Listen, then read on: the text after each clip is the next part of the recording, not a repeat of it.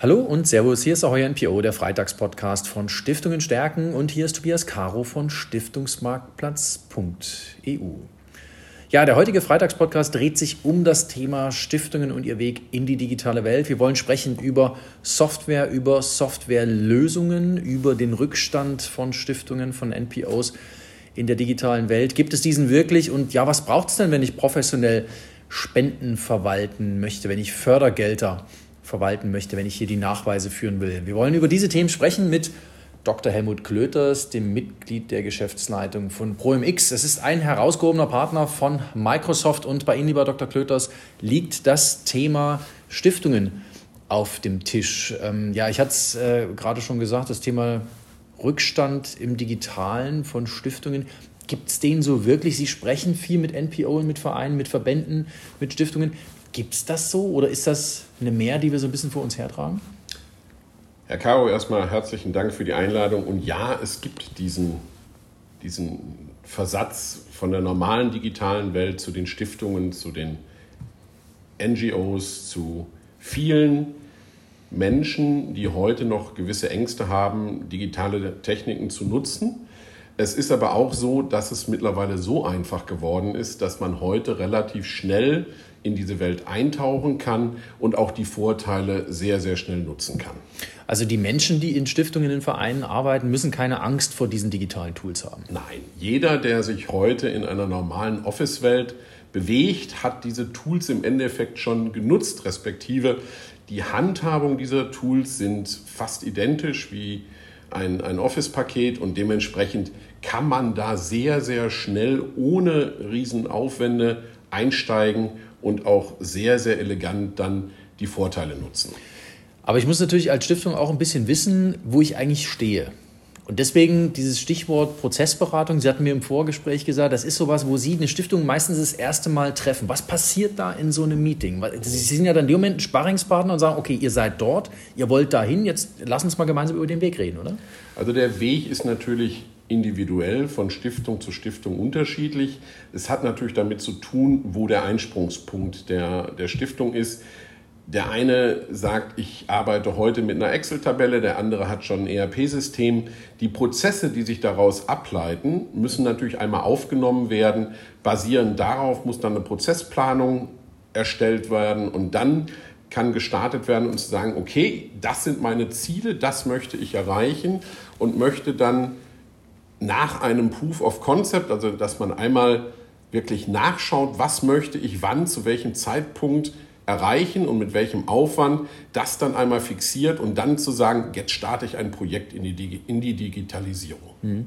Das heißt, das ist wirklich, sagen wir mal, Sie sagen gerade, es ist ein Projekt, aber das ist letzten Endes nichts, was ich sage, das mache ich heute, morgen steht es, sondern das ist wirklich so, man muss ein paar Schritte gehen und man braucht dafür Zeit, man braucht Ressourcen und man braucht vor allem die Menschen, die das auch mittragen. Ne?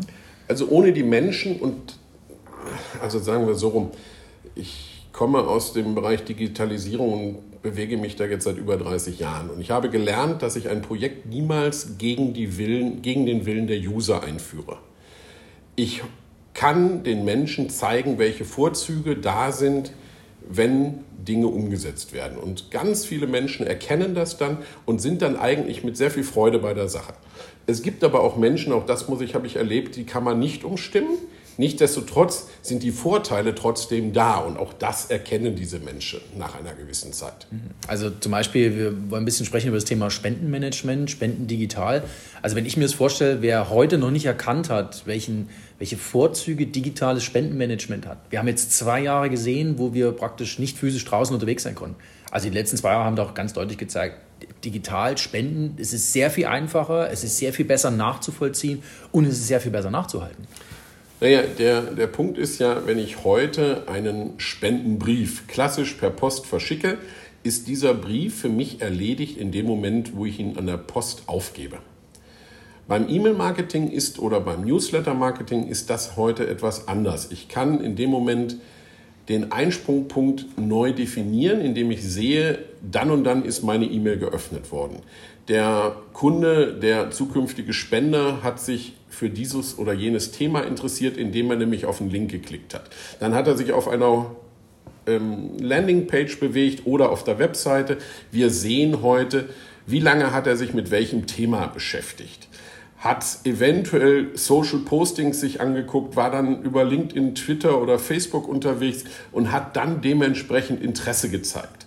Basierend darauf kann ich natürlich ein Scoring ansetzen und sehe natürlich, wann macht es Sinn, einen Menschen weiter anzusprechen und vor allem zu welchem Thema. Weil ich habe in, über die KI dann gelernt, welche Interessen dieser Mensch hat und wo kann ich dann mit diesem Menschen interagieren, sodass es für ihn vom Wert ist. Und natürlich ist dann natürlich auch die, die Spendenbereitschaft deutlich höher. Also das ist wirklich was, was man aus einem Newsletter heute alles rauslesen kann und am Ende ergeben sich ja da unglaublich granulare Ansprachen am Schluss. Ne? Also Genau, es, äh, es ist dann so, dass wir heute ein Scoring aufsetzen für die dementsprechenden Tätigkeiten, die mit dem Newsletter zum Beispiel verknüpft sind. Und hat ein Mensch sich meinetwegen für verschiedene Themen interessiert, hat die Mail ein oder zwei oder dreimal geöffnet. Das sehen wir. Wir können dementsprechend das Marketing dazu anpassen, haben dann eine Lead-Priorisierung und dementsprechend werden die Menschen angesprochen. Und dann habe ich natürlich auch ein ganz anderes Verhalten des Menschen vorher und kann natürlich basierend darauf auch viel gezielter den Menschen ansprechen und viel wichtiger, ich kann die Menschen, die sich für die Themen nicht interessieren, in Ruhe lassen. Mhm. Ich glaube, das ist auch eine ganz wichtige Qualität, die ein, ein Spendensammelsystem mitbringen muss, dass man die Leute nicht nervt. Also ich glaube, ganz wichtige Qualität.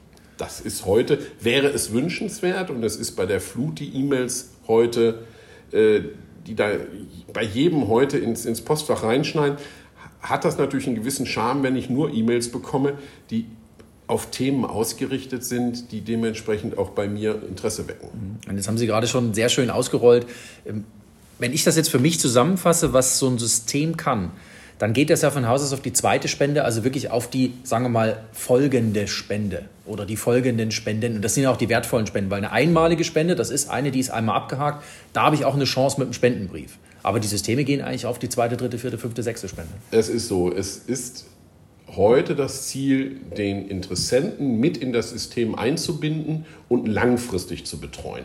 Es ist ja so, dass in dem Moment, wo jemand gespendet hat und danach dann irgendwann den Weg geht und sagt, ich möchte eine regelmäßige Spende machen, vielleicht braucht er dann eine gewisse Betreuung, vielleicht möchte er die steuerliche Absetzbarkeit prüfen, vielleicht gibt es da auch irgendwelche anderen Kriterien über Firmen, welche Dinge möglich sind. Aber das kann ich ja erst dann erfahren, wenn ich den interaktive Teil mit aufgenommen haben, Punkt A, Punkt B, seine Situation kennen. Lerne ich aber nur kennen, wenn ich intensiv mit dem Menschen in irgendeinem Austausch bin. Alles andere wird das nicht erbringen. Also auf die Donner Journey sozusagen gehe ich am besten in der digitalen Welt. Mir fällt im Moment kein eleganter Weg anders ein, es sei denn, ich habe die Möglichkeit, auf Tausende von Menschen einzeln individuell zuzugehen und das persönlich. Das wird aber sehr schwer und ist natürlich extrem kostenintensiv. Und da sind wir beim Thema Hürde. Eine Riesenhürde am Ende des Tages, die ja. man erstmal überspringen muss und die wahrscheinlich gar nicht zu überspringen ist. Auf der anderen Seite niedrige Hürde, wenn ich digitale Tools nutze. Genau. Ähm, das Thema Spendenmanagement versus Fördermittel ablegen, abarbeiten, bestätigen. Ähm, das ist auch eine spannende Geschichte. Wir, wir hören viel über, sagen wir mal, das Thema digitale Spende und Spendenverwaltung, aber es gibt natürlich im Stiftungsbereich auch die Fördermittel, die anders nachgehalten werden müssen. Ähm, genau da ist der Punkt, dass wir das differenzieren. Spenden und Fördermittel haben zwar den gleichen Zweck, eventuell das gleiche Projekt, die gleiche Maßnahme zu unterstützen, werden aber komplett unterschiedlich gehandelt. In so gut wie allen Fällen ist es so, dass jemand, der ein Fördermittel bekommt, einen Nachweis führen muss, was ist mit diesen Mitteln passiert, wofür sind diese ausgegeben worden, welche Art von Nutzung ist erfolgt. Das Ganze muss dann auch dementsprechend rechtlich sauber dokumentiert werden. Dazu braucht man schon ein kleines, aber doch funktionierendes Projektmanagement dahinter, sodass diese Nachweise sauber gefahren werden können. Das ist einer der Gründe, warum viele Fördergelder nicht abgerufen werden, weil diese Art von Dokumentation fehlt. Und ist das, es so? Das also ist ganz sicher so. Also wir gehen davon aus, dass 20 Prozent aller Fördermittel in gewissen Bereichen nicht abgerufen werden, weil die dementsprechende Dokumentation für die kleinen oder mittleren Firmen, Schrägstrich NGOs, nicht machbar ist. Das ist ja eine Riesenzahl. Also ein Fünftel der Fördergelder werden nicht abgerufen? Ja. Wahnsinn. Und deswegen, weil die Dokumentation nicht erfolgen kann, was gehört denn da alles dazu? Also wie viele Seiten muss ich denn da schreiben? Nein, es geht gar nicht darum, dass Sie etwas schreiben müssen. Es geht darum, dass Sie ein System haben, wo, und leider muss es lückenlos sein, dokumentiert wird, was ist mit den Geldern passiert, die eingeworben, Schrägstrich, über Fördermitteltöpfe gekommen sind. Diese Gelder werden dann wahrscheinlich ausgegeben, um ein Projekt zu, zu, steuern. Und dieses Projekt hat Ein- und Ausgaben. Dieses Projekt wird Menschen beschäftigen. Das Projekt hat vielleicht auch Externe, die davon bezahlt werden müssen. Dann sind Dinge anzuschaffen innerhalb des Projektes, egal ob das jetzt IT ist oder äh, ich sag mal Vogelhäuschen, es spielt gar keine Rolle.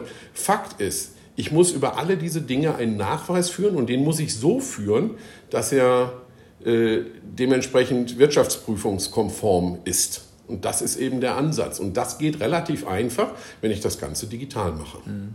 Das heißt, da habe ich dann am Ende des Tages für mich eine Toolbox, auf die ich einfach zurückgreifen kann, wo ich dann auch diese Nachweise entsprechend führen kann.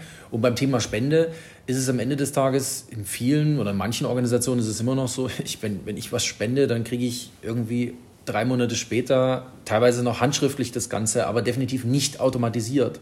Was mich natürlich als Organisation nicht in die Lage versetzt, viele Spenden vereinnahmen zu können. Also gerade das Thema Spendenbescheinigung kann heute vollkommen automatisiert werden. Der, die Spende ist in den meisten Fällen via Bank erfolgt. Über, über, egal auf welchen Zahlungskanal, das Geld landet auf irgendeinem Konto. Diese Bankdaten können automatisiert ausgelesen werden. Ich habe dementsprechend die Möglichkeit, das Ganze automatisiert ins System einzulesen und habe dann die Möglichkeit, auch automatisiert eine Spendenbescheinigung zu erstellen und zu versenden. Ob ich die jetzt per E-Mail oder per Post versenden möchte, bleibt mir vollkommen überlassen, je nachdem, welches Medium ich wählen möchte. Wichtig dabei ist aber, gerade beim digitalen Versand, ist eigentlich ein händisches Eingreifen nur noch nötig, wenn es Abweichungen gibt. Also angenommen, ich habe jemanden, der eine Spende jährlich macht und die weicht jetzt mal aufgrund irgendeiner Thematik von der eigentlichen Summe ab, dann wird dieses System sagen, Moment, wir haben hier eine Abweichung, schauen Sie bitte einmal drauf, dann kann ich da händisch eingreifen, aber ansonsten läuft es vollautomatisiert. Mhm. Das heißt, ich muss mir keine Gedanken mehr machen, dass ich gegebenenfalls ein erhöhtes Spendenaufkommen nicht mehr abarbeiten kann und damit kann ich das Ziel erhöhtes Spendeneinkommen tatsächlich angehen, dann als Stiftung oder als NGO. Ich kann sogar noch einen Schritt weiter gehen. Ich kann mich vervielfachen. Ich kann dementsprechend Menschen, die ein, ein hohes Know-how haben, für Dinge einsetzen, die eben nicht mehr mit der Spendenbescheinigung zu tun haben. Ganz viele Menschen arbeiten im Bereich der, der Fördermittel oder der Spendenverwaltung und deren Fachwissen über die vielen Jahre innerhalb Tätigkeiten in diesen Organisationen ist eigentlich viel zu wertvoll, um diese dann als, als Buchhalter zu nutzen. Und gerade diese Köpfe kann ich dann wesentlich effizienter einsetzen. Das ist natürlich ähm, ein, großes, sag mal, ein großer Zugewinn an auch Leistungskraft für die jeweilige Organisation, weil sie dann tatsächlich das über Jahre lang aufgebaute Know-how äh, auch besser nutzen kann und sie einfach nicht von so Prozessen wie zum Beispiel einer Spendenbescheinigung äh, aufgehalten wird im täglichen. Äh, lieber Dr. Helmut Klöters von ProMX, ich danke Ihnen, dass Sie sich Zeit genommen haben für diesen Freitagspodcast. Toll, dass wir gesprochen haben über das Thema ähm, Fördermittelnachweise, Spendenmanagement und natürlich auch den Rückstand der digitalen, der, der, der Stiftungswelt, des Stiftungssektors in der digitalen Welt. Ich bin inzwischen ein Stückchen optimistischer, dass wir den bald aufholen. Ich sage ganz herzlichen Dank, freue mich, dass ich heute hier sein durfte und freue mich auch, falls Interesse da ist, dass wir dann einen Weg finden. Genau, also das, ähm, deswegen arbeiten wir ja auch zusammen, dass wir zwei Seiten dort zueinander bringen, weil ich glaube, das Thema digitale Welt ist eines, mit dem sich Stiftungen definitiv vertraut machen müssen. Es geht darum, wir haben mal, der ursprüngliche Arbeitstitel für unseren Blog war Empowering MPOs. Das ist tatsächlich so ein, so ein, so ein Begriff, den finde ich nicht so schlecht, kommt natürlich aus dem Englischen, aber er besagt, wir müssen Stiftungen deutlich handlungsfähiger, stärker machen. Und ich glaube, diese digitalen Tools, die machen Stiftungen einfach handlungsfähiger, schlicht und ergreifend. Also sie müssen einfach nicht mehr das ganze, ganze Tag sich mit Verwaltungskram beschäftigen. Man wird schneller, man wird effizienter und man kann dann dementsprechend, weil Dinge auch günstiger werden und äh, ich einen, einen großen Wasserkopf abbauen kann, weil ich viele Dinge nicht mehr tun muss, weil ich viel zielgerichteter arbeite, dementsprechend auch äh, diese Dinge dann so einsetzen, dass die Spendenmittel, die oder Fördermittel, die reinkommen, dementsprechend auf die klassischen Ziele eingesetzt werden können. Mhm. Und das ist ja das Ziel der, der NGOs im Allgemeinen. Genau. Also wir reden immer viel über die Professionalisierung des Stiftungssektors. Die digitalen Tools sind für mich kein Baustein, sondern das Fundament dafür. Ganz sicher. Das ist ganz sicher so. Und äh, basierend darauf kann ich natürlich dann auch immer noch einen Schritt weitergehen. Mhm. Ganz genau. Und darüber reden wir sehr wahrscheinlich in einem nächsten Freitagspodcast. Dr. Helmut Klöters von ProMX. Vielen, vielen Dank nochmal. Ich danke auch. Wiederhören.